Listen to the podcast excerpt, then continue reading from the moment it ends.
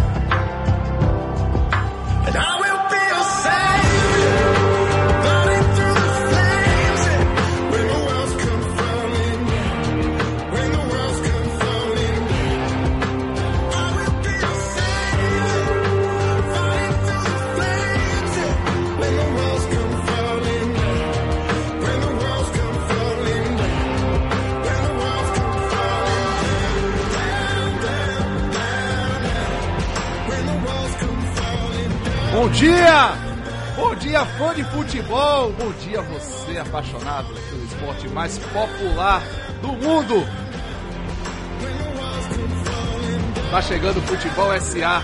E sábado, 16 de janeiro de 2021. Down, down, down. Sonsaço, hein? Os personagens de Commons. Os personagens que vamos abordar neste programa, eles sabem do que estamos falando. Eles sabem, chegam, sentem arrepios. Ou talvez já estejam acostumados. Quando falam, falam em Dal, né? Quando falam em cair. Bom, futebol é certo na área. Bom dia, Tchela Azevedo. Bom dia, Tom Asmar. Bom dia, Zezé da Dia. Ribeira. Dia. Dia, simbora. Bom dia, fã de futebol. Bom dia, Renatinho. Você dessa vez não tá ao vivo. Eu sei que você sempre dá um jeito, você é nosso tecnológico. Vai participar, tá colado com a gente, mas você não pode responder provocações, Renatinho. Mas pode ouvir. Pode ouvir. Tá lá ao vivo com Deve, você. Pode e deve ouvir. E aí gente vai gastar com A gente ele. vai gastar com gastar. Inclusive, é uma pena, rapaz, que a gente não conseguiu preparar a tempo aquele bonequinho de posto com rostinho de. Na verdade, eu, eu preparei, mas ele mandou uma mensagem no privado pra Ah, mim. foi? Foi, foi. Você tá dizendo, na verdade, que não trouxe. Você Ele disse, me ah, eu ameaçou. não preparei a tempo, mas na verdade foi uma ameaça. Foi ameaça, foi ameaça. Ele ficou com medo de alguma Foi. coisa assim? Mais do que isso. Você é desse, seu Renato Cadevi? Mais do que isso. Você baixou seus olhinhos assim, olhou atravessado Ele- disse, ele não usou- bote aquele boneco de posto no meu lugar, foi Ele isso? usou uns argumentos, eu precisei deixar pra nossa reunião de pauta. argumentos fortes. Mas tá pronto. É? Tá É, pronto. vamos Aguarde, resolver, vamos resolver isso em casa, né? Vamos resolver isso em casa. Fã de futebol, bom dia. Quer participar? Hoje o tema provoca.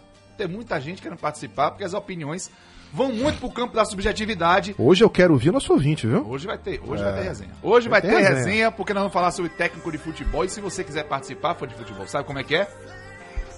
WhatsApp Sociedade 719-9656-1025. 996561025, mande sua mensagem, fale com a gente. Vamos trazer também os números do dia.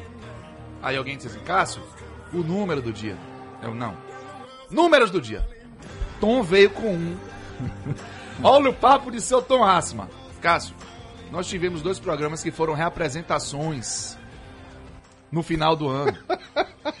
Nós não podemos deixar o fã de futebol sem números do dias inéditos. Aí ele quer que hoje nós tenhamos dois números do dias. E como ele manda, eu vou passar a bola para seu Tom Asma nos falar qual o número do dia de hoje. Número do dia. Os números. É verdade. O- o os números do dia hoje são uma homenagem ao meu querido amigo Carlos André, que sempre nos ouve, deve estar nos ouvindo agora na sua caminhada. Que massa. Com quem eu tive o prazer de encontrar ontem na sala de espera do meu dentista. Olha que beleza. Mas os números do dia são 19 e 4. Nem- São nem- números que se complementam, tá certo, ouvinte? Se ligue, porque não é uma coisa diferente da outra, não. Eu Tá posso tudo dizer que tem a dentro ver do- com o tema ou você Tem a ver chatear com o tema, tá tudo dentro do mesmo bloco. 19 e 4. Eu posso dizer que nem eu sei qual é o número? É. Foi. É verdade, Marcelo não sabe. Não sei não. pois é. O negócio tá chegando num nível de crueldade, cara, que nem nós. É, ele escolhe, decide, mas deixa comigo que eu digo. E aí, ó, pronto, larga a bomba. Eu também não sabia, não. Ele só disse que seriam dois. Mentira, tá bom. Você comentou comigo, eu sei. Eu não vou fazer isso com você, não, só com o Renatinho. Gente, mande aí sua resposta. Se você adivinhar, vai ganhar um abraço da gente. Fala em abraço, cara. Deixa eu mandar um abração rapidinho antes de entrar logo pra Gádio, Davi Gádio e Gustavo. Ô, rapaz, que programa maravilhoso. Fizemos uma live massa na quarta-feira falando sobre clube empresa no Brasil e na Europa. com o pessoal lá da Rádio Botafogo e Gádio Davi, é um Não. brother, velho. Encheu a bola da Você gente. roubou meu abraço do dia, viu? Pô, foi mesmo? É, porque eu ia Ah, mandar. man. Então vou mandar logo pra você, Mande, Gade. Obrigado mande, mande. pelo carinho que você tem com a gente, com o nosso Muito programa, obrigado, comigo É, particularmente. foi muito legal. né? É, parabéns, velho, pelo seu trabalho, parabéns pelo que a Rádio Botafogo faz, parabéns pelas suas lives e muito obrigado pela maneira como você sempre se dirige ao nosso programa e a cada Massa. um de nós. Um abraço, meu velho. Abraço, Gádio, foi muito legal e, e impressionante como o Botafogo já chegou pela nossa página, chegou lá no YouTube, legal, muito legal mesmo E feito, sabe né? muito. Conhece, É conhece, conhece os programas dele, são Sensacional. sempre Conteúdo riquíssimo. Foi um programaço lá com o Gustavo Razan e com ele. Massa. Muito obrigado, Gajo. Um grande abraço pra você também. E o destaque do dia também temos dois, né? Foi no bolo. Rapaz, Dois destaques. O primeiro é uma atrapalhada da Lazio. A Lazio, ao fazer o pagamento referente ao Pedro Neto, que deveria ser destinado ao Sporting Braga, acabou depositando na conta do Sporting Lisboa. Não, velho, é mentira isso. isso, isso Não eu, é. eu não posso acreditar que isso Não é piada. Não é piada. A, a Não é grana piada. foi transferida para o clube errado, velho. Eu- Eu tive que ler essa reportagem de várias fontes diferentes para poder acreditar que isso foi verdade. que foi Porque quando mandaram para mim, eu falei, não, isso é brincadeira, né? Estão fazendo, enfim, a piada, não sei o quê, mas é verdade. Aí chega um cara lá no grupo e disse né, vai mudar o nome do time de Lazio para Lésio, né? É, rapaz, tem um cara, cara não merece tem um cara de umas piadas ordinárias, Ordinárias. velho. Mas, Pois é, o volante, Será que o 11 Sport milhões vai- de euros Será que o depositados. Sporting vai devolver certinho? Ah, tomara, sei, né? Porque eu tenho um primo chamado Lísio. De repente, pode, pode mandar para mim. Ah, Lázio, acerta isso aí, meu irmão. O dinheiro não dá em quintal, não, viu? Pelo menos pra maioria das pessoas. Bom, o outro destaque é legal. Final de Taça Libertadores, 30 de janeiro, uma final brasileira. Voltaremos até uma final brasileira 15 anos depois de São Paulo Internacional. É a terceira na história. Palmeiras e Santos vão pro Maracanã, infelizmente sem, sem público, mas entendam, felizmente sem público, né? É uma decisão sensata pro momento que vivemos. Mas tem tudo pra ser uma grande, uma grande final, hein, amigos? Interessante que teria uma final de clubes do mesmo país, também de jogado no país, que era a Argentina, que acabou Isso. não acontecendo lá por causa daqueles acontecimentos anteriores aos jogos, né? Ao jogo Só lá, teve uma partida. lá uma na- partida de ida. lá na Espanha, né? A final. Então a gente vai ter agora, depois de tanto tempo, né? Uma final brasileira, muito legal. Palmeiras e Santos, assim, será um confronto interessante. É, cara. o time do Santos tá falando com o Totti de entrar, cara, é incrível, né? Eu acho que se botar. Subverte a lógica. O que tá É, se você o botar, Santos ano. pelo menos pra mim, assim, né? Se botar os 11 jogadores do Santos em minha frente, assim, talvez eu conheça quatro, cinco jogadores, assim, né? E o time realmente tá jogando uma bola é, muito bacana de se ver. E Marinho, velho, pelo amor de Deus. que é aquilo? Muitos jogadores jovens, restrições para contratar, problemas com o presidente do clube, É, teve de descrédito absoluto. Teve de tudo. Folha De atrasada. repente, folha atrasada. Marinho cobrou ao diretor do clube na, numa, numa espécie de live que ele tava fazendo depois do jogo. Ele chegou pro cara e perguntou: vai pagar que dia meu salário? Na brincadeira, mas tava falando sério, claro. Então, assim, todos os problemas que muitos clubes alegam ter pra justificar suas campanhas ruins. E o Santos subverte a ordem, como você falou. E o que é que fez o Santos subverter isso? É o Marinho? É o Solteudo? É o Cuca? O tema de hoje vai abordar isso. Técnico de futebol. É tudo isso mesmo? Qual a relevância do Cuca nesse trabalho? Qual a relevância de outros técnicos? A do Abel Ferreira, que inclusive está sendo protagonista de outra piada em relação à Libertadores, né? Vai virar colonizadores da América mesmo, porque eles que ganhou a decisão de 2018 foi na Espanha, um português ganhou em 2019 e outro português pode ganhar em 2020. Mas enfim, faz parte da resenha um português, o Abel Ferreira, técnico do Palmeiras, que, também transformou o time de, de Mas escapou, hein? O. Palmeiras escapou, hein? Foi um jogo de duro, difícil ali, né? Você acha Eu que tenho- Abel transformou o Palmeiras? Eu, acho, não, eu não acho não. Mas enfim, aí essa é outra. Eu, eu, eu acho Aí é, que essa pode, pode ter conversa- sido o Cebola, né? Foi antes dele. É, essa conversa é, É. longa. Mas que com ele o time joga um futebol outro muito- time. É outro time. É em relação outro ao time. Luxemburgo, que também argumenta que faz parte desse sucesso. Então, ó, já começou a resenha. Ô, seu Cello, vou lhe provocar logo. Técnico de futebol, é tudo isso mesmo? Rapaz, é, primeiro dizendo de- sobre Cuca, cara, que eu, eu, tenho, eu sou fã de Cuca, desde quando ele dirigiu o Botafogo por algumas temporadas. Eu acho que Cuca e o Botafogo tem uma história que precisa ser escrita. Tem uma última página dessa história que precisa ser escrita. E eu torço para que um dia ele volte ao clube, né? E eu diria o seguinte, caceta, se partindo da premissa, cara, que é o cara que escala os jogadores, né? É ele que escolhe quem vai entrar em campo. E se é ele também que determina o modelo de jogo, implementa o modelo de jogo do time, eu diria que são as- talvez as duas principais variáveis que determinam o resultado do jogo. É o time que vai jogar e como ele vai jogar. E é o técnico que faz isso. Então, se a gente parte dessa premissa, eu diria sim, cara. Ele, ele tem importância, é tudo isso mesmo, ele tem importância grande. Mas, né, mas, né, existem aí algumas opiniões contrárias sobre isso. Existe tem, eh, alguns que chegam a dizer que o técnico simplesmente entrega as camisas porque o, é dentro de campo que o, que o jogo acontece. Teve um estudo, cara, a gente não vai trazer ele aqui hoje, mas que, que ele questionava uma situação, um estudo que a Universidade do Futebol trouxe, né, feito por uma universidade da Alemanha do esporte. Mas uma das questões que ele trazia era justamente o seguinte, que ele tentava comparar é, a importância de um técnico para o resultado de um jogo a importância de um grande jogador para o resultado de um jogo. E normalmente, quando se somavam, ele tinha umas métricas para determinar isso, o impacto técnico era realmente muito menor do que o impacto de um grande jogador dentro de campo. Ou seja, você tem um grande técnico lá de fora e tem um craque dentro de campo, se colocar os dois, a diferença maior sempre pesava para você ter um craque dentro de campo. Né? Então, é uma questão para se discutir, mas eu diria de saída assim que é, técnicos, grandes técnicos, moldaram o futebol. Isso eu posso te assegurar. Assim, a loja de grandes jogadores. Agora, algumas pessoas, a gente vai falar sobre isso hoje, alguns personagens do futebol que foram capazes de moldar o futebol, inclusive que te conhece hoje. Né? O futebol que é admirado hoje pelo mundo tem uma história que parte de técnicos de futebol. Ô Tom, a gente tem uma, uma forma de tratar os técnicos aqui no Brasil diferente, é só a gente ver a rotatividade, a gente já fez esse comparativo né, em outros programas, inclusive, em relação aos centros mais desenvolvidos do futebol. Mas essa forma, ela está mais perto de ser correta ou mais perto de ser errada? A gente está dando a dimensão certa, está dando a dimensão errada ao trabalho e às figuras que estão ali no comando técnico do futebol brasileiro? Quando a gente manda né, o, o, o card do nosso programa para os nossos grupos, um dos meus amigos, Anderson Ivo, um abraço para você, meu irmão, respondeu a pergunta da gente assim: técnico burro atrapalha. é o que todo mundo diz, né? Técnico bom não faz milagre. Time com jogador complementar é o que mais importa. Eu acho que existe uma percepção generalizada de que futebol, e meu amigo Marcos Lopes pensa isso também, Marcão que veio aqui, né? Veio aqui com a gente. Ele me ligou para conversar sobre o tema, um abraço Marcão. E ele, assim, um cara que está há 30 anos nos bastidores de futebol, ele tem uma visão muito clara sobre isso. Ele diz, velho, o que importa é, o que, é, é aquilo que os jogadores querem fazer em campo. Técnico fala, orienta, mas os caras se juntam É. e o que importa é o que eles decidem entre eles fazer dentro de campo. Eu concordo em parte, porque eu acho assim que vaca não voa. Vaca Uhum. não voa, não adianta. Você pode sentar do lado dela, você pode fazer um discurso motivacional maravilhoso, você pode dizer pra ela, minha filha, saia desse curral. Você quer meu Rolex? É, você Ganhe quer- o mundo! Você quer meu Rolex?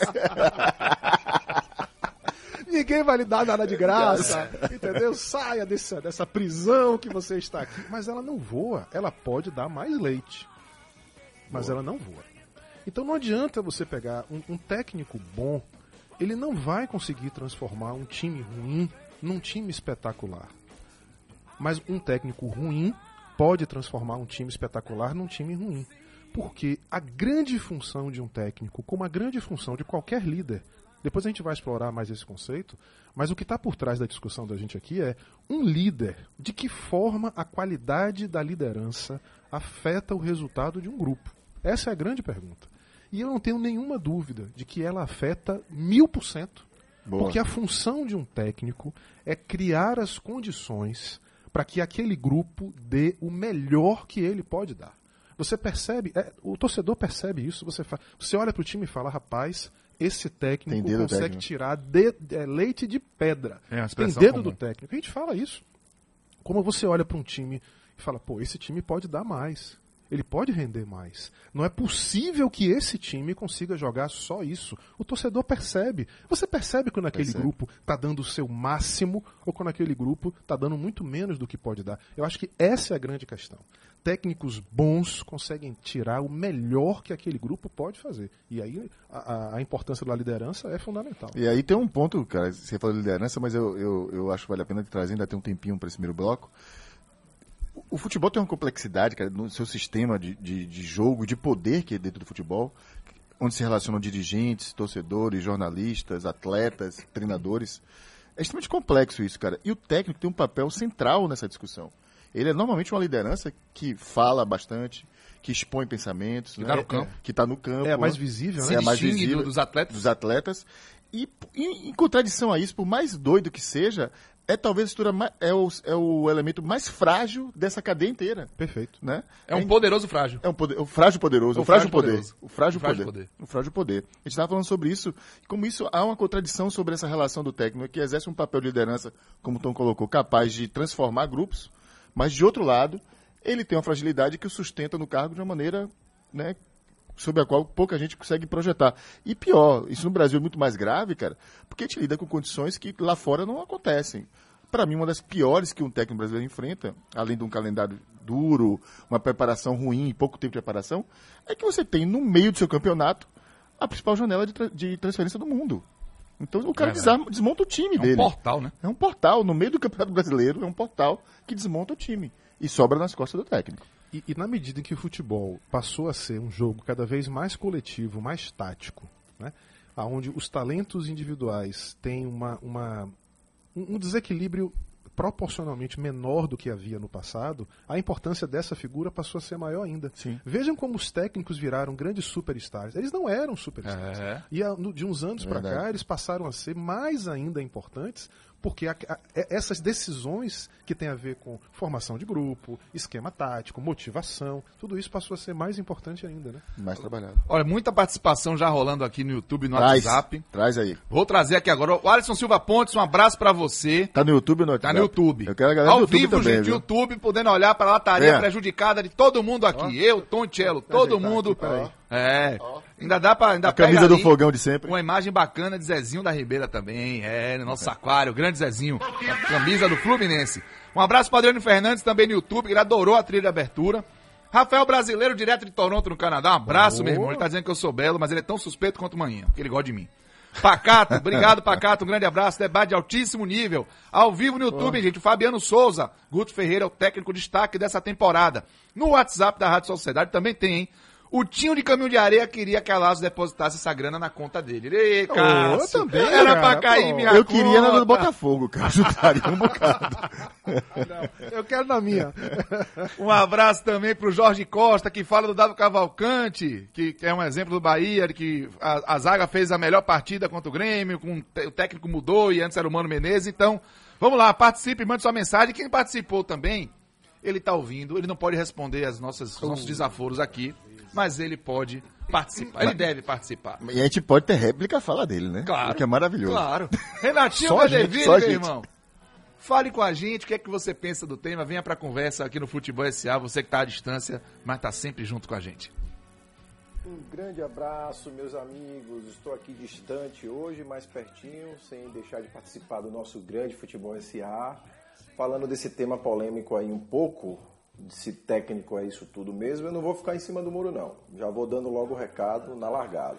É importante sim e é isso tudo sim. Cara, ele é o grande líder da orquestra. Né? Toda a confiança do time é depositada no trabalho dele e da comissão técnica. Daí a importância de você ter profissionais com metodologia de trabalho consolidadas, com competências que extrapolam o campo.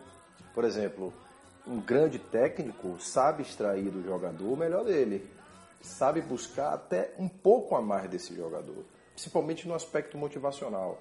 A gente sabe que muito do futebol tem na explosão, tem da confiança de cada jogador, e isso, se um técnico fizer bem feito, não tem jeito. O jogador acaba dando a mais. Eu, eu brinco o seguinte, que o técnico é o CEO do campo de futebol. Ele é o presidente daquela área verde ali que mede 105 de comprimento por 68 de largura. Então, ele é o cara que comanda todas as ações ali.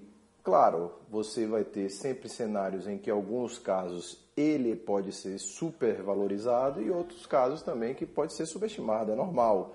Isso é um papel muito forte da imprensa, da própria torcida. Só que o sucesso de um técnico depende de inúmeras variáveis. E no Brasil, essas variáveis se multiplicam. Só a gente lembrar aqui, a gente tem calendário péssimo, pouca estrutura de trabalho, campos ruins, quase clubes nenhum tem CTs de ponta para você absorver bons trabalhos, má formação dos atletas, desde os aspectos táticos, como os aspectos também do próprio cidadão, o próprio atleta como cidadão, como consciência da profissão dele.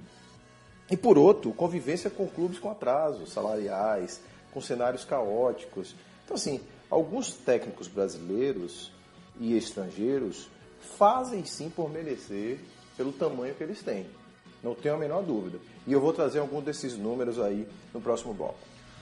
Valeu, Renatinho. Um grande abraço pra você. Vai participar com a gente ainda no, no segundo e no terceiro bloco. Tá ouvindo o programa, tá dando cornetada aqui. Já? Ah, ô, é brincadeira, homem, rapaz. Inclusive, ele lembrou uma coisa interessante. Fizemos uma enquete no, no nosso Twitter, viu? Siga as nossas redes sociais do canal Futebol SA, Twitter, Instagram. E 54% achou que técnico é isso tudo, sim. Concordando. Mas é né? Apertado, né? É. 54, 46. O, o Mapu, Maranhão, hein? Ouvindo a gente. Alô, São Luís. Ele falou, KM Beck. Concordo com o Tom, sobretudo quando o técnico consegue impor sua liderança e os jogadores seguem sua forma de jogar, quer concordem, quer não. Um abraço, um abraço, Mapu. Zezinho, são 9h20. Vamos ali pro break. Voltamos já já. Get the cool. Get the cool to shine. Get the cool. Cool to shine. Futebol SA.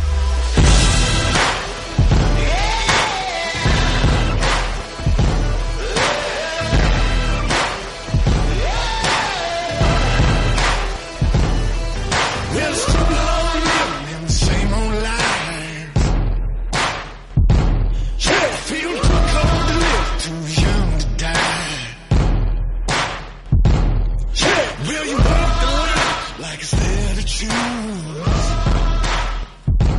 Yeah, just forget the it's the best?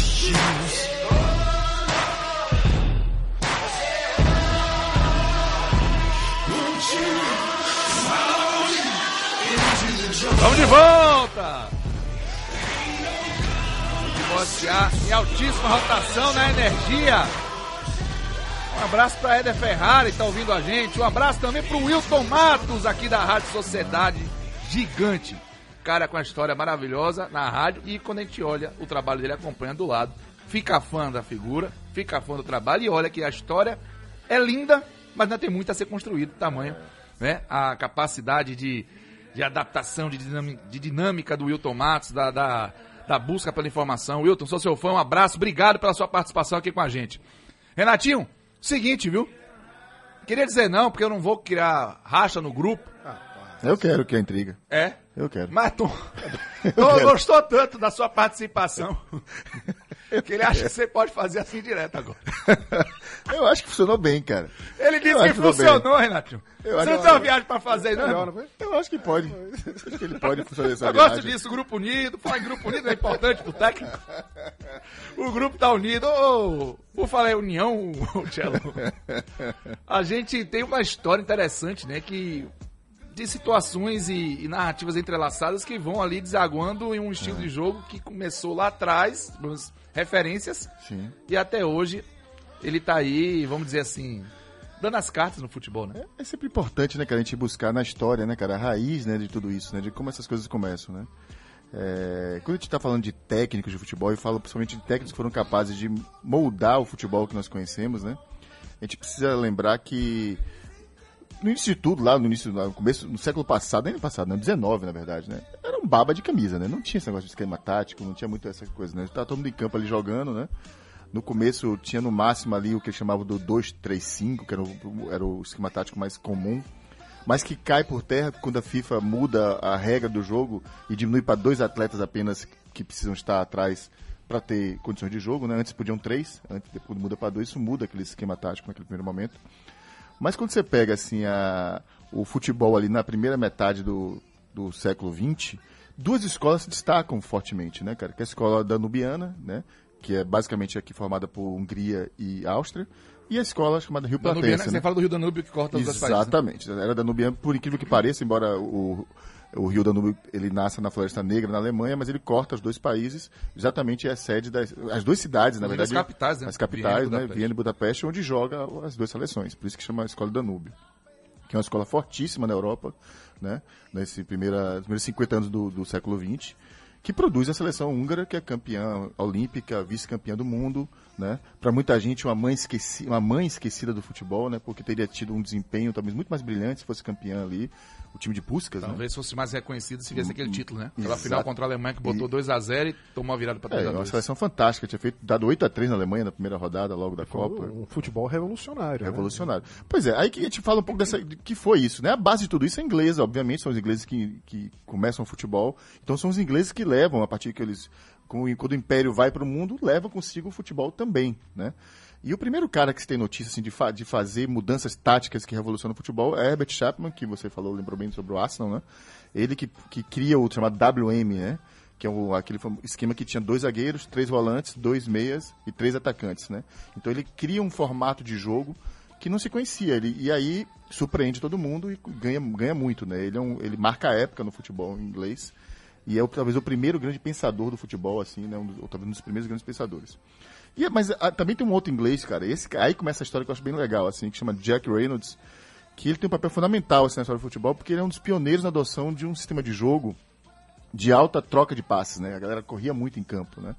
É, troca de passes, troca de posições já não faz lembrar alguém, né? Algum tipo É. de jogo, né? Que jogo é esse que lá na frente a gente vai conhecer, né? As pessoas trocando de posição sem marcação.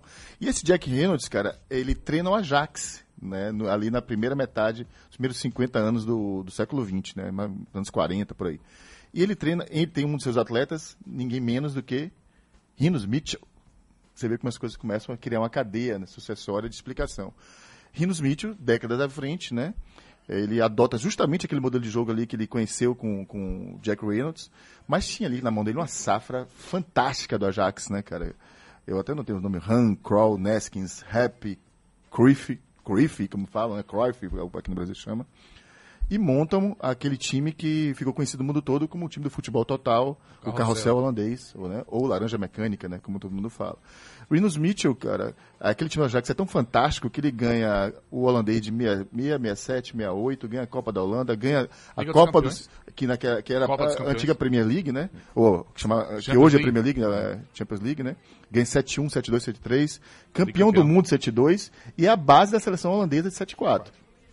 Ele é treinador de quem? De Cruyff, que vai depois jogar no Barcelona. Barcelona. E aí começa essa história toda que a gente vai construindo, né? Que é o grande ídolo de. de Guardiola. Guardiola. Pronto. Então, assim, Guardiola também, antes de, depois de Cruyff, você tem outros holandeses que treinam também o Barcelona, também são campeões lá, né? O... Cara, teve aquele... Rijkaard. Rijkaard. Rijkaard. Frank Rijkaard. Frank Rijkaard, né? Que é campeão em 94, se não me engano, né? Jogando, mas ele foi técnico Foi campeão técnico também. também.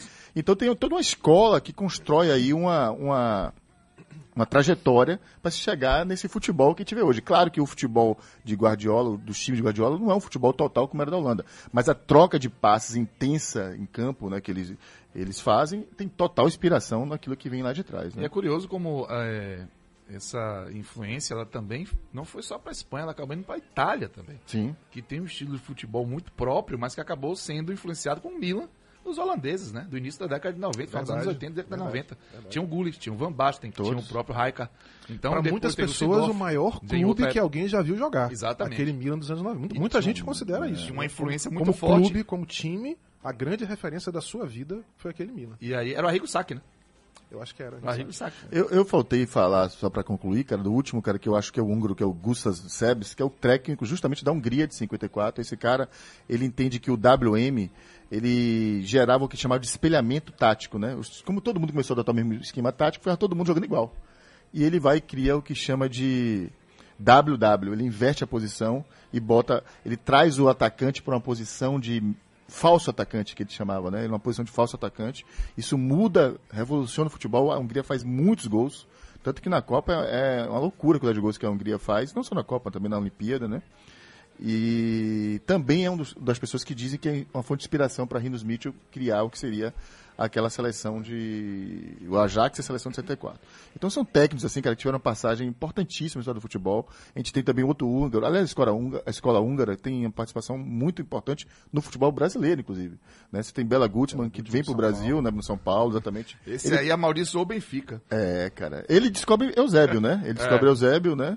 E, e tem um papel fundamental na história do futebol brasileiro. Então, assim, para a gente entender, naquele início de século, você tinha então a escola Rio Platense, que era Uruguai e Argentina, que ganha tudo. Uruguai é bicampeão olímpico, né, campeão mundial.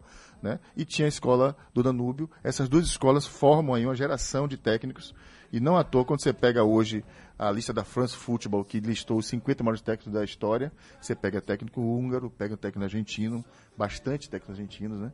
Então, não é à toa, eles até hoje têm um destaque no, no- nesse papel. E aqui no YouTube, Bruno Fossari falou, lem- lembrou de um livro muito interessante, né? O Liderança, do Alex Ferguson, mostra de modo categórico não só a trajetória dele à frente do Manchester United, como o impacto e a transformação que o líder pode promover em qualquer time ou empresa. O Alex Ferguson transformou o Manchester United, não vai dizer que 29 anos ele ficou? 26 anos. 26, né? 26, 26 anos.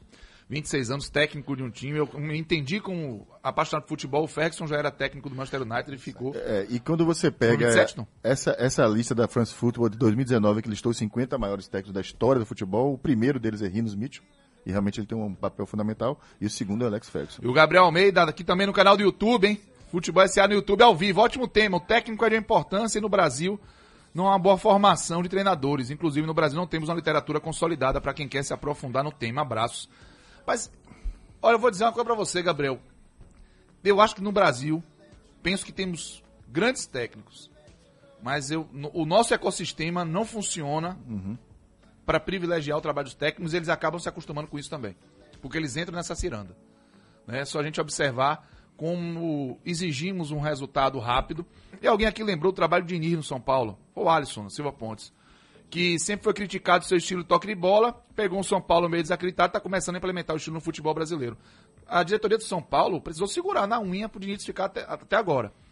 Outros, outras diretorias precisaram segurar a pressão na unha, como foi o Corinthians com o Tite em 2012, né? O Foi. título que foi o ano que. Em 2011, na verdade, foi ganhado pelo Tolima da Libertadores. ele Teve, ficou. teve praticamente demitido, né? É, ele na pré-Libertadores, ele ficou pro ano seguinte, foi campeão brasileiro, voltou pra Libertadores, ganhou 2012 E foi campeão do mundo. Libertadores e Mundial. Então, essa relação do, do, do técnico com o resultado, com a, a necessidade de respostas rápidas, de satisfação né, para quem tá torcendo, a pressão, tudo isso, acho que coloca os treinadores numa, numa ciranda que desvalorizam o trabalho do técnico aqui, sabe? É, eu, eu olho aqui pro futebol só da Bahia, a quantidade de treinadores interessantes que nós já, já colocamos aí é, do, do Brasil. A escola gaúcha, né? Foi campeã do mundo aí com, com o Filipão, que tem aí o, o próprio Mano Menezes, com técnico de destaque, o Tite, Tite, técnico da Renato seleção brasileira, o Renato Gaúcho. Mas assim, como a nossa cultura no Brasil é uma cultura normalmente imediatista, pra tudo, não só pra futebol, né? Nós nossa somos um país que não se planeja, né? que Nós não, não, não não se planeja e que não se preocupa, não só não se planeja, a gente não se preocupa com o futuro. né? A gente vive muito, a gente quer resolver os nossos problemas sempre no curto prazo. Isso faz com que haja uma tendência natural de- da, da torcida e de todo o ecossistema do futebol de colocar na figura individual do treinador uma responsabilidade que não é apenas dele. Porque às vezes o técnico, por melhor líder que ele seja, ele acaba tendo que resolver dentro daquele grupo problemas que não foi ele que criou, né? ou que não são da responsabilidade dele como por exemplo a qualidade da montagem do elenco, né? A- o, o- famoso O des- E desmontagem também, o- né? o- é, exatamente. É, a- a- essa, essa, esse mito que para mim é, é muitas vezes um mito, essa- esse tal desse DNA de futebol que aquele clube tem. Tem gente que diz isso, Uhum. né? Que o Bahia joga de um jeito, o Flamengo joga de um jeito. Eu tenho minhas dúvidas de fato se existe esse Uhum. DNA por clube, mas ok. Se existir, a montagem do elenco é responsabilidade muito mais do diretor de futebol. A- a- as condições internas de relacionamento muitas vezes são responsabilidade do presidente. Então existem outras camadas de liderança que têm outras responsabilidades e muitas vezes a gente quer que esses problemas, que não foram criados pelos técnicos, sejam resolvidos pelos técnicos dentro do campo. Eu acho que os, agora o futebol de novo, eu sou, eu concordo com, o nosso, com a galera que respondeu que técnico é isso tudo, porque eu acho que a- a- eu sou da, da escola que defende a importância vital da liderança né, na- no resultado final de um grupo. Para mim, o resultado final de um grupo é diretamente proporcional à qualidade da sua liderança, sem nenhuma dúvida. Agora, no futebol, no esporte, né, de uma maneira geral, mas no futebol, isso ainda é mais forte por conta de dois motivos, velho. Primeiro, o jogo é um evento que não se repete. Então, os erros que forem corrigidos, que foram cometidos ali, você não tem como corrigir amanhã. Né? Numa É. empresa, um grupo mal liderado, uma pessoa que erra, no dia seguinte você corrige. No jogo não tem dia seguinte. Perdeu, companheiro, no esporte, jogou mal, perdeu, acabou. Fim de papo. Então aquilo tem que ser resolvido naquele momento. E isso exige, evidentemente, da liderança uma capacidade de discernimento e de equilíbrio emocional, porque decidir certo com 50 mil Sob pessoas pressão. gritando para você não é simples. Não, não. né? E o futebol tem uma característica terrível em relação a outros esportes. O futebol utiliza muito poucos dados em tempo real. E o técnico está muito sozinho. Ele decide normalmente sozinho e com base em poucas informações, o que não acontece em outros esportes. O vôlei, as decisões são claramente coletivas. Você tem uma comissão técnica que fica do lado do jogo, com o computador em tempo real, analisando estatísticas e aquele assistente fazendo com que o técnico tome me- melhores decisões. Isso no futebol não existe. A posição do técnico de futebol, né, na linha do campo, né? Na linha do ele campo. tá vendo o jogo, o jogo na, na- na- na, visão do jogador. visão do então jogador. ele decide com base em muito poucos dados. Essa é a primeira questão. E segundo, velho, o futebol é uma das pouquíssimas atividades aonde o líder pode ser menos importante e menos remunerado do que a sua equipe. É verdade. Isso não existe numa empresa. Naturalmente, quando você ascende na hierarquia, você vira diretor, blá, você tende a ter mais poder, mais remuneração, mais importância. Numa equipe de futebol, isso não acontece. Inclusive, uma relação direta com responsabilidade, né, Tom? É com responsabilidade. Que, o que no futebol o cara tem. O técnico tem enorme responsabilidade, mas ele ganha menos muitas vezes que os seus atletas. Então veja, cara, a dificílima arte de você liderar pessoas que as- muitas vezes são mais importantes do que você. Marcinho Fraga, meu irmão, mandou pra mim uma frase que, é, que resume, que diz o seguinte: Phil Jackson, o maior treinador do, o treinador do maior time de basquete da história, o Chicago Bulls, tá?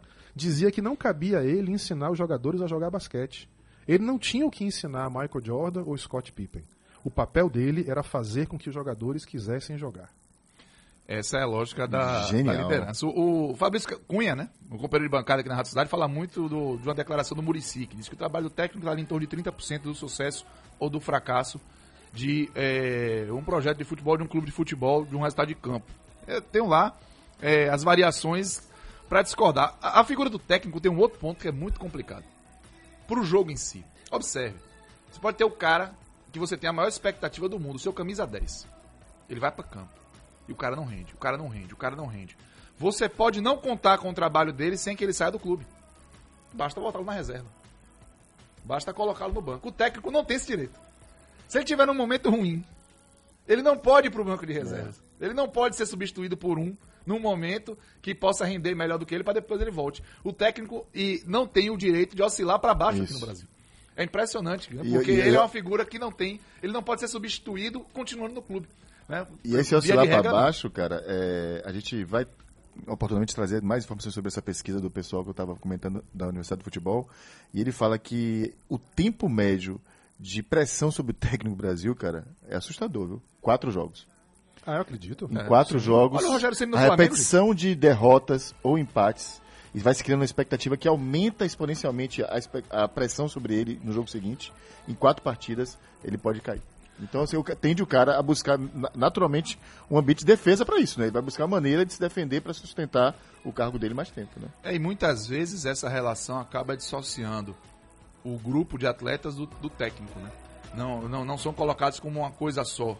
Né? Ele é como se ele tivesse a- a- meio afastado e fazendo ali aquela roda girar, mas muitas vezes os atletas têm uma responsabilidade até maior, mesmo de Eles conduta, até falam de isso, né? atenção. Alguns até falam. Mas isso, né? no, no geral, na dividida, a responsabilidade do técnico. O Rogério Ceni, o, o Domenech não deu certo no Flamengo. Ele não conseguiu. Você- Você você E o lembra Rogério qual, Ceni chegou com a missão de fazer dar certo em quatro jogos, inclusive com a eliminação, já estava sendo cobrado. não, qual é o tempo médio de permanência de um técnico no futebol, Muito no bom. time do futebol brasileiro da Série A? Três meses. Três meses. É uma brincadeira, né? Três meses, cara. É o tempo médio de permanência. Imagine. Ele só Sendo sobe um que- pouquinho, às vezes, por causa de Renato Gaúcho, que tem mais de quatro anos. Que distorce. É, Você tirar Renato que- Gaúcho, É, exatamente, distorce. três clubes nesse ano, três, gente, três, demitiram técnicos estrangeiros. Três clubes trouxeram técnicos para o Brasil e demitiram esses técnicos com menos de seis meses. O Atlético O Mineiro com o Vasco- Dudamel, gente, o lá no ano Vasco- passado. Não, mas, mas, mas Santos, nesse, né? o Vasco, o Santos que fez um papelão. O Gesualdo. Com o Gesualdo, um papelão. E. É, eu anotei aqui. O Domenech Torrano, Flamengo. E o Flamengo, exatamente. Três times. Três, trouxeram profissionais de fora do Brasil, mudaram a vida desses caras, impactaram a família desses caras, convenceram esses caras por conta de um projeto, porque apresentaram isso pra ele, e em três meses demitem o cara. Pois é.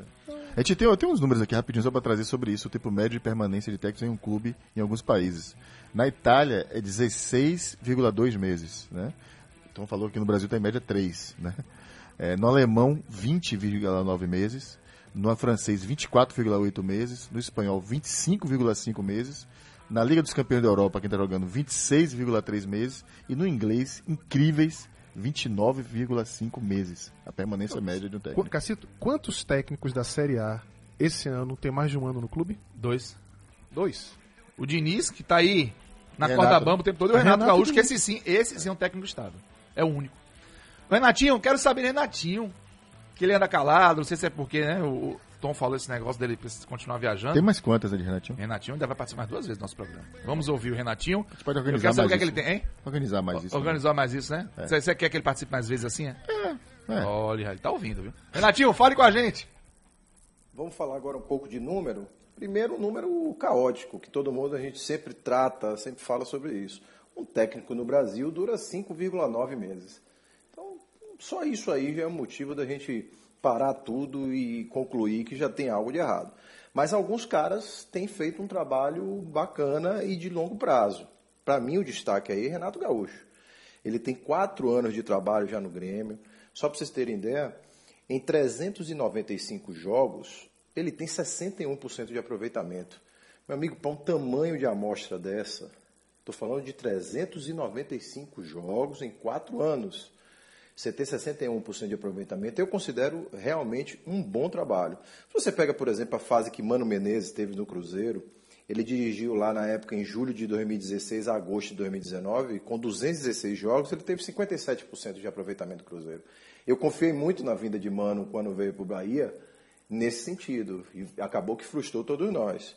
Eu achava que ele poderia responder em campo. Então você pega outros casos, o próprio Ceni. O Ceni teve em Fortaleza na primeira passagem 61% de aproveitamento, com subida para a Série A, com campeonato do Nordeste, com, com a própria é, título cearense. É, aí na segunda passagem dele pelo Fortaleza já foi 59%. Então ele tem bons aproveitamentos nesse sentido. Quando você pega lá para fora, pega um trabalho do Guardiola e pega um trabalho de um Mourinho. Mourinho agora nos últimos tempos é, tentando se reinventar e fazendo um trabalho até um pouco mais de destaque no Tottenham, mas, por exemplo, o Guardiola, a passagem dele pelo Barcelona, ele teve 78,8% de aproveitamento, no Bayern 79% de aproveitamento e no City 76%. Isso eu estou falando em 664 jogos, uma base ali até 26 de novembro. Esse dado aí está defasado um mês e meio. Então, é um número impressionante desses, principalmente do Guardiola. Eu vou agora também trazer um pouquinho da comparação dos técnicos brasileiros e os dos grandes centro-europeus lá no próximo bloco. Valeu, Renatinho. Muito obrigado. É, tá bom, tá Hein? bom. Tá bom assim, né? Tá bom, tá Continue bom. assim, Renatinho. Tom. Não falo nada. Não. um abraço pro Ney Dias aqui no nosso WhatsApp. Ele fala que técnico, treinador e professor são a mesma coisa. É uma emoção. Ele que faz um trabalho social na, na Boca da Mata, em Salvador. A escolinha futebol 100% boleiro. um abraço mas, pra ele. mas só um rápido Massa. comentário sobre isso, porque de fato essa coisa do professor tem uma, tem uma, uma imagem mesmo construída sobre o técnico de futebol, muito na base, inclusive, né? Porque de fato ele tem um papel de ensinar os atletas fundamentos do, jo- do jogo, né? E aí, só para em cima do que ele tá falando, cara, eu vou trazer uma frase de Tele, deixa eu achar aqui. Ela um pouco difere um pouco do Phil Jackson, mas eu acho bacana, como ele dizia, também era como o Tele viu o jogo de futebol lá nos anos 80, 90, né? Eu fico envergonhado quando vejo algum jogador meu errar um fundamento, porque na verdade a culpa não é dele. Sendo treinador, é minha obrigação ensiná-lo a como aprimorar sua técnica, mesmo que isso leve mais tempo do que o esperado. É para isso que eu trabalho. É a, é a fala de Tele, que é reconhecido como um professor. É. Era um, um treinador reconhecido de treinar fundamentos. Cafu fala muito sobre isso, né? Muitos jogadores que passaram por Tele, de ser um técnico que treinava fundamentos, né? Então tem essa diferença meio de professor, treinador, né? E o tal técnico que talvez seja o mais próximo do. E esse é um debate interessante porque muitos técnicos chegam para times profissionais com exigências de alta performance e eles falam: não quero jogador pela metade, não quero jogador pronto para resolver um problema. Eu acho que esse, esse é um ponto fundamental. Assim, o, o respeito de um atleta de alto nível por um treinador vem muito da pergunta que ele se faz: o que é que esse cara tem para me ensinar? Esse conceito de professor ele é muito forte. E eu tenho certeza que o grupo do Flamengo do ano passado funcionou tão bem com Jorge Jesus, porque certamente aquele grupo viu em Jorge Jesus uma fonte de aprendizado. Um sujeito que trouxe. é, é, O Rafinha falou Felipe, isso, né? Rafinha falou isso, a Felipe Luiz falou Também. isso também. Pois esse cara tem alguma coisa para me ensinar. Só que como ensinar? Aonde é que está a arte de gatilho, conseguir né? fazer com que este grupo se abra para aprender aquilo que você tem a ensinar? E aí, velho, o estilo de cada líder precisa, precisa entender que momentos diferentes e grupos diferentes pedem coisas diferentes. Eu tenho dúvida, por exemplo, eu vou falar aqui de uma pessoa que eu tenho o maior respeito. Se você perguntar assim para mim, os dois nomes do futebol brasileiro que eu mais respeito né, são Evaristo de Macedo e Paulo Autuori. também Duas também. gerações diferentes, para mim são as minhas referências. então, né? Eu tenho dúvida se Evaristo hoje seria um bom técnico. Eu tenho dúvida. Não pela competência dele, longe disso, ele, de novo, é, é, é, tá na minha estante, de, né, na primeira prateleira. Mas eu não sei se o estilo de, de comunicação, de liderança, de treinamento dois funcionaria hoje, funcionaria com esta nova geração de jogadores. Eu não sei, eu tenho Especialmente nessa época de exposição, É, né? Essa época em Entendeu? que todo mundo tem acesso à, à informação que está sendo conversado E, e- e- onde as pessoas também se sentem tocadas muito facilmente, Isso, né? exato. Qualquer coisa que você. Eu não tô nem entrando no mérito se está certo ou se está errado. Sim. Não é isso. Eu tô dizendo que existem estilos de liderança que talvez não casem mais com a no- essa nova geração de jogadores. Eu tenho, tenho dúvidas. É, e você falou uma coisa importante, então, porque essa coisa do jogador. O jogador é um pouco autossuficiente, né? Imagina que muita, muita gente traz seu talento, né?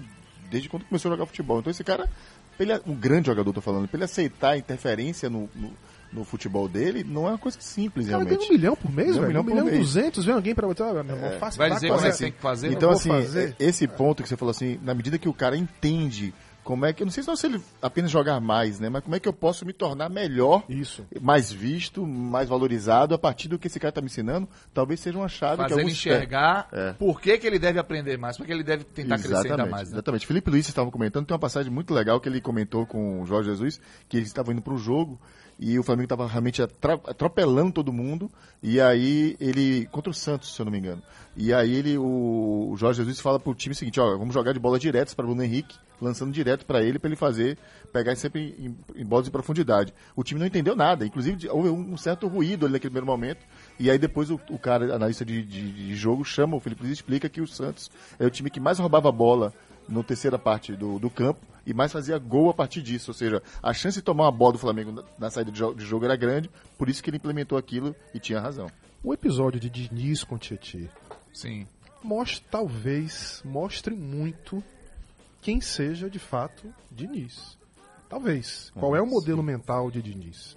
E aí eu vou dar a minha opinião, cara. E aí uma opinião pessoal, polêmica. Eu acho que Rogério Ceni e Fernando Diniz estão aonde não deveriam estar. Eu não acho que eles tenham musculatura suficiente para liderar os times que eles lideram. Porque, na minha opinião, o futebol deveria aprender com aviação. Entendeu? Existe um negócio chamado hora de voo. Você só pode pilotar determinado avião depois que você tem uma quantidade mínima de hora de voo. Não é uma questão de você conhecer tática. É Nem a- de saber voar. Nem de saber voar. É a questão de. É, é a filosofia de rock balboa, meu irmão. E é entender de Não gente importa quanto você bate, importa quanto você sabe apanhar. Você consegue apanhar e ficar de pé. Então, pescoço e isso duro. só o tempo traz. Pra você pegar um time como o Flamengo, como São Paulo, você tem que ter musculatura. E isso, meu velho, não é uma, você não aprende em sala de aula, não é tática. Isso é tempo de vida, isso é hora de voo. Um abraço pro Zé Luiz Boa. Macaé, Gabriel Evangelista. Um abraço pro Gabica. Ismael Cardoso. Gabica. Gabica também tá ouvindo a gente. Um abraço pro Flávio de Deus, pro Fabiano Souza. E um abraço pro Gabriel Galo, porque ele participou também do programa. Acabou as férias, foi Galo? Que bom, né? Vamos ouvir o Gabriel Galo, que tá aqui comigo, viu, Tá Zezinho? com a cabeça inchada. viu? É, Vitorinha. rapaz, a situação dele tá complicada. Gabriel Galo, fala com a gente aí em 90 segundos, mais uma vez. Futebol é profissão que deveria exigir adicional de salubridade. É sempre o primeiro culpado por qualquer sequência ruim de resultados e encontra na inconsistência natural de um esporte essencialmente humano o seu maior desafio. Porque um time de futebol não é composto de peças independentes. Cada atividade provoca um certo efeito dominó e a atuação individual é afetada por toda sorte de interferências dentro ou fora de campo. Assim, o técnico se torna uma peça que busca dar coesão a uma equipe, levando em consideração N fatores, como característica de jogo dos atletas, condicionamento físico, conhecimento tático e, acima de tudo, entendimento de gatilhos de motivação e administração de egos, numa relação de equilíbrio bastante tênue. Cada novo trabalho começa praticamente do zero. É necessária adaptação constante. Normalmente é o técnico que se ajusta ao elenco e não o contrário. Por isso, um mesmo treinador pode oscilar bons trabalhos com outros ruins. Jorge Jesus e Rogério Ceni que o digam. Assim falou o filósofo grego Heráclito de Éfeso sobre a constância da mudança. Ninguém pisa duas vezes no mesmo rio, pois aquele não será nem o mesmo rio e nem a mesma pessoa. Não há fórmula mágica, portanto. Há, no máximo, probabilidades, tendências. Técnico de futebol tem preponderância sim no sucesso de uma equipe, a exemplo de Cuca e Abel Ferreira neste ano. E se as coisas não vão bem, por óbvio, não deveria ser o único culpado, pois esta responsabilidade é compartilhada. Por isso cabe observar o cenário completo. E se um clube vive a trocar de técnicos, a conclusão óbvia é de que há problemas estruturais mais graves que derrubam as chances de se fazerem bons trabalhos. Eu sou Gabriel Galo e esse foi o 90 Segundos especial para o Futebol SA.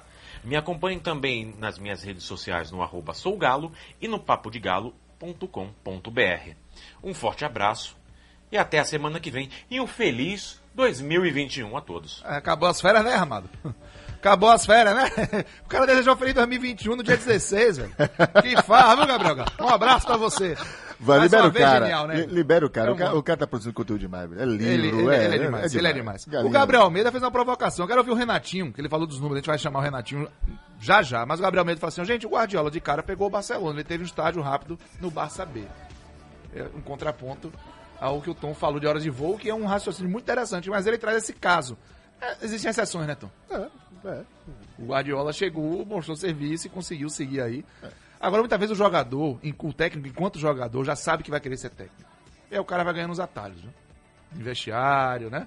Vai construindo ali uma, uma musculatura onde ninguém tá vendo. Renatinho, fala mais sobre esses números que você prometeu mais cedo em relação aos técnicos, se é isso tudo mesmo. Mas, meus amigos, quando o assunto é comparação de treinadores brasileiros versus dos grandes centros europeus, aí, e até mesmo da Argentina, aí a história muda. Porque a prova disso é um histórico pequeno de treinadores nos grandes centros. Qual nome que a gente consegue imaginar hoje aí dirigindo um time médio? Não vou nem falar de grande da Europa. Tite? Talvez só ele. Então a sensação clara que eu tenho é que a gente está um degrau abaixo da elite dos técnicos do mundo. E aí eu vou listar aqui alguns, algumas razões que eu considero que são relevantes. Um, o talento do jogador brasileiro sempre salvou a pele durante muitos anos de muito entregador de camisa. Não tenho a menor dúvida. Só que em um momento em que o talento foi dando espaço cada vez mais à, à disciplina tática, ao jogo em si. E esse é um jogo que a gente não conseguiu ainda assimilar muito fortemente. Nossos trabalhos aqui têm sido sofríveis. Se vocês assistirem uma série ali do, do Premier da Amazon chamado On Off do Manchester City, vocês vão saber o tamanho do trabalho do Guardiola. O jogador que tem uma massa cinzenta um pouquinho abaixo, ele não consegue nem assistir a preleção dele. Ponto 2. O ambiente de trabalho no Brasil é hostil demais. Qualidade dos campos, CTs praticamente sem estrutura, calendário péssimo, dirigentes que trocam de técnico como se troca de roupa. Então, tudo isso propicia que o trabalho seja ruim. Ponto 3. O jogador, quando entra para o clube, no Brasil, ele entra tarde. Então, até para desenvolver e prepará-lo, para você comparar na Argentina, um jogador, você pega na Argentina, é um clube com 9, 10 anos. No Brasil, a Lei Pelé só permite que você puxe esse cara ali com 16. Então, se você tem menos tempo de preparar um atleta, pior a qualidade da sua mão de obra para você formar isso. Então, salvo os casos que são expoentes e a gente exporta para os grandes centros de lá. Então, esse é um fator também que vai impactar na qualidade dos técnicos. Por último, eu acho que é a ausência de projetos de, de futebol, cara. A gente não tem projetos consolidados, daqueles que envolvem o modelo de jogo, desde a base até o profissional, de como a base vai retroalimentar sempre o time ali, com a filosofia de jogo e tudo. Então, se você não tem isso bem claramente definido, em terra de cego, quem tem olho é rei. Então, meu amigo, você pode absorver qualquer tipo de técnico que não vai dar conta. É isso. Estamos juntos. No próximo sábado tô aí. Um abração. Um abraço, Renatinho. Muito obrigado, meu irmão. Mais uma vez, a lucidez. absurda. Massatinho, sempre bom, cara. Só Você craques aqui, uma maravilha. Ô, ô Tom, a gente vai ter que falar do número do dia, viu? São 9h54 já, passou voando. Antes disso, um abraço pro Jacozinho, tá lá em Portugal, que ele fala que Dunga e Falcão treinaram a seleção sem horas de voo e... Deu no que e- deu. Deu no que deu. Deu é no uma que deu. boa. Um abraço pro Mamute também de Periperi. Um um abraço pro Lula de Monte Serra. Olha que audiência maravilhosa. Muito obrigado pela participação de todos vocês, viu? O YouTube também aí, em alta rotação. Um abraço pro Zé Carlos Jesus, que falou do Ramon Dias, contratado pelo Botafogo e não conseguiu treinar o time porque é, acabou ficando doente, teve que fazer uma cirurgia. Enfim, o Tchelo sabe bem essa história. Tom, a gente vai ter que falar do número do dia, porque a hora Opa! chegou. Sabe quantas pessoas acertaram o número do dia, Tom? Por quais sua Não leotria? tinha um só, né, cara? Como é que ia acertar?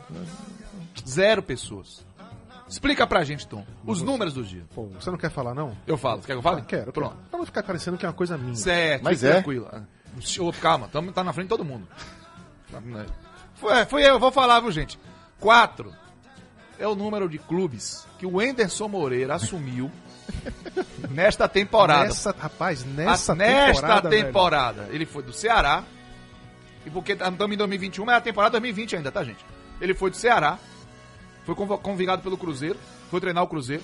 Depois saiu do Cruzeiro demitido, ele foi treinar o Goiás. Depois foi demitido do Goiás e foi treinar o Fortaleza, onde está agora. 4. Incrível. E 19. Pô, já pensou se fica até o final e é rebaixado com Fortaleza? Rapaz. E 19 é o número de técnicos demitidos na Série A. Não é nem trocas. Trocas o número é maior. Porque tem um técnico que sai, né? Porque recebe proposta. Mas demitidos foram 19. Barroca, Ney Franco, Daniel Paulista, Dorival Júnior, Felipe Conceição, Roger Machado, Thiago Nunes, Thiago Largue, Paulo Autuori, Ramon Menezes, Vanderlei Luxemburgo, Jorginho, Ramon Domenech, Anderson Moreira, olha ele aí, Ramon Dias, Rodrigo Santana, Mano Menezes, Ricardo Sapinto, do Vasco, Marcelo Chamusca.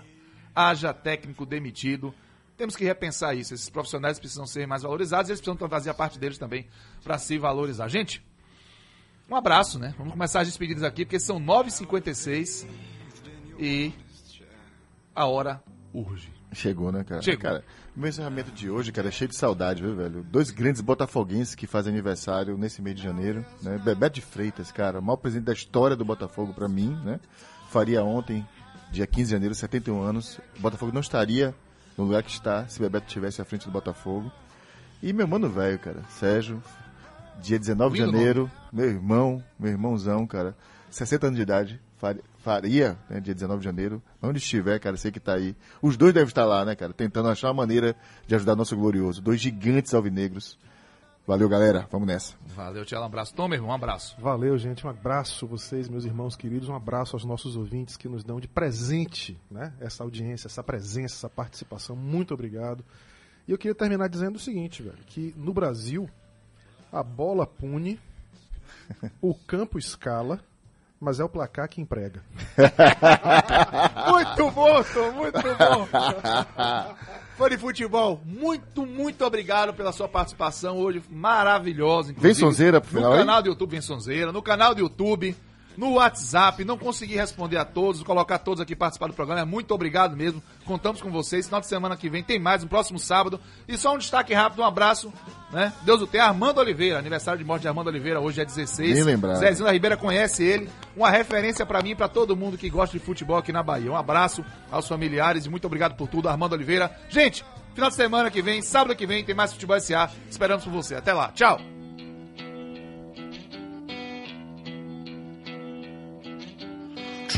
show.